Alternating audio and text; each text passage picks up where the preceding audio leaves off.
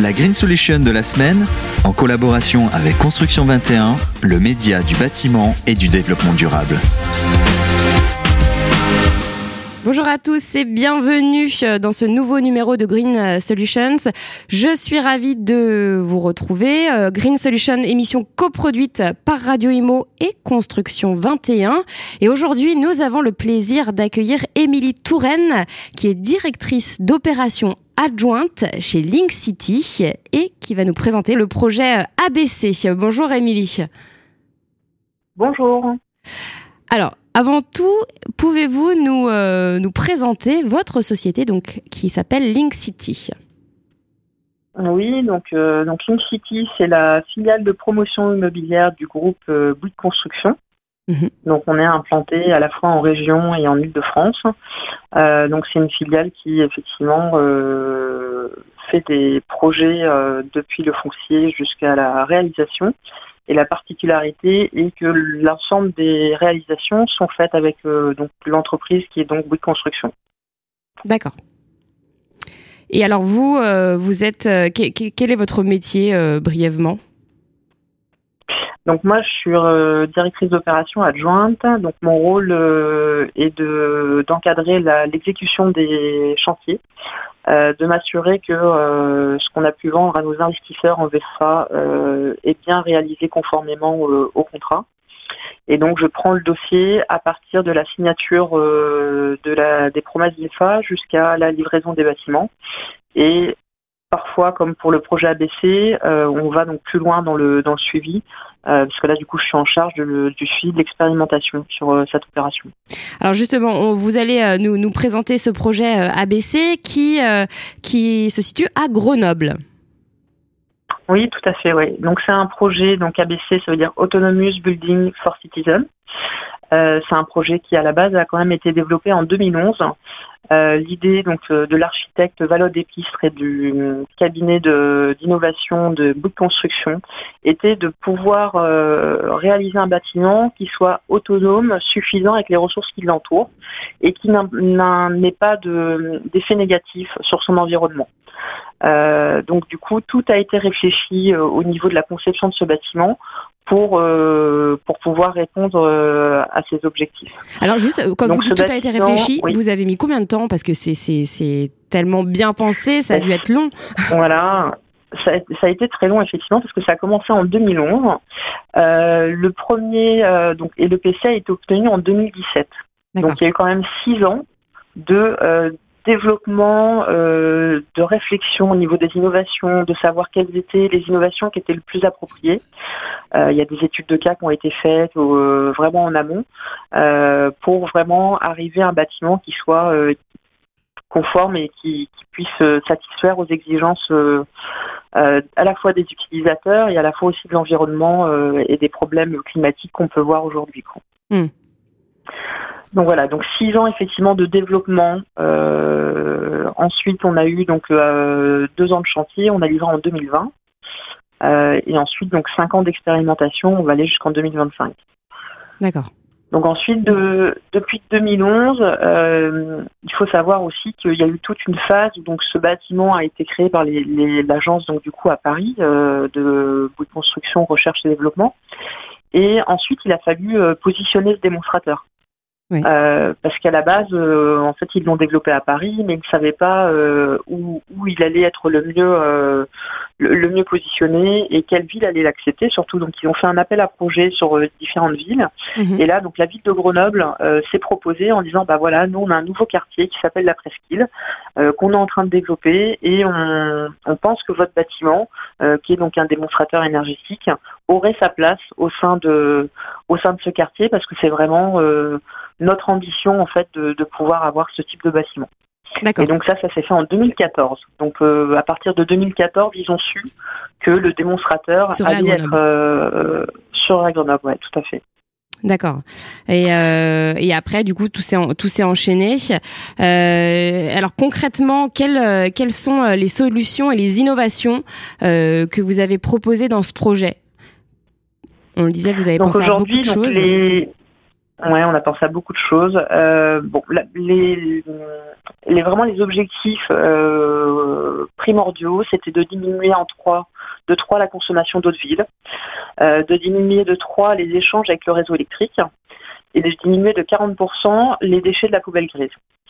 D'avoir une autonomie également qu'on vise à 70% pour sur l'énergie et euh, d'avoir vraiment un bâtiment qui soit à très faible impact environnemental et un bâtiment confortable à vivre. Donc pour atteindre l'ensemble de ces objectifs, euh, il y a effectivement euh, diverses solutions qui ont, été mises en place.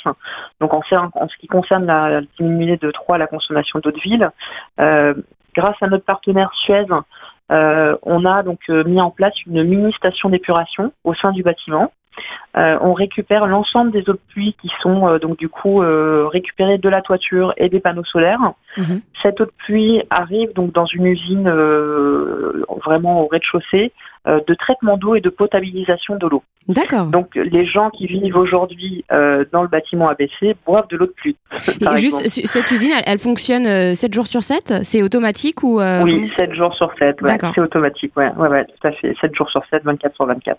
D'accord. Et donc du coup, donc c'est une mini station d'épuration et donc pour que l'eau et les propriétés de minéraux, comme ce qu'on peut avoir dans notre eau de consommation classique, on mixte l'eau de pluie avec de l'eau de, de l'eau de ville.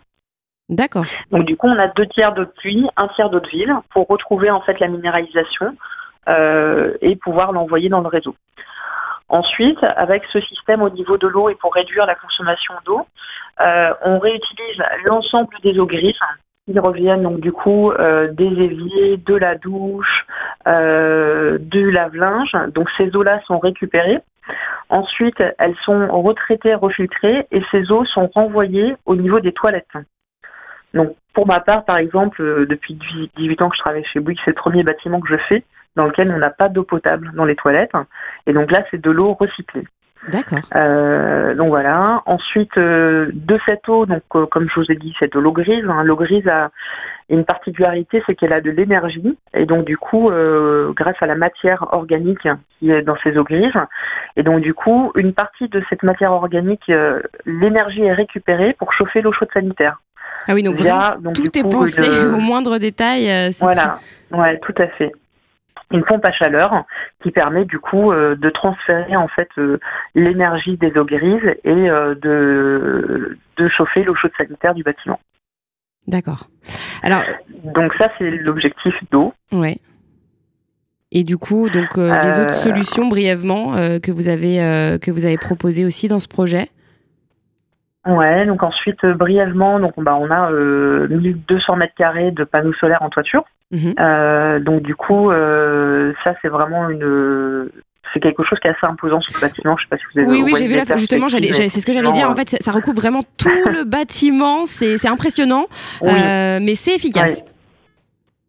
Mais c'est efficace, ouais, beaucoup, très efficace. Ça marche très bien. Euh, les retours d'expérience qu'on a aujourd'hui sur la première année de fonctionnement montrent qu'on a une production solaire qui est euh, meilleure que ce qu'on avait estimé.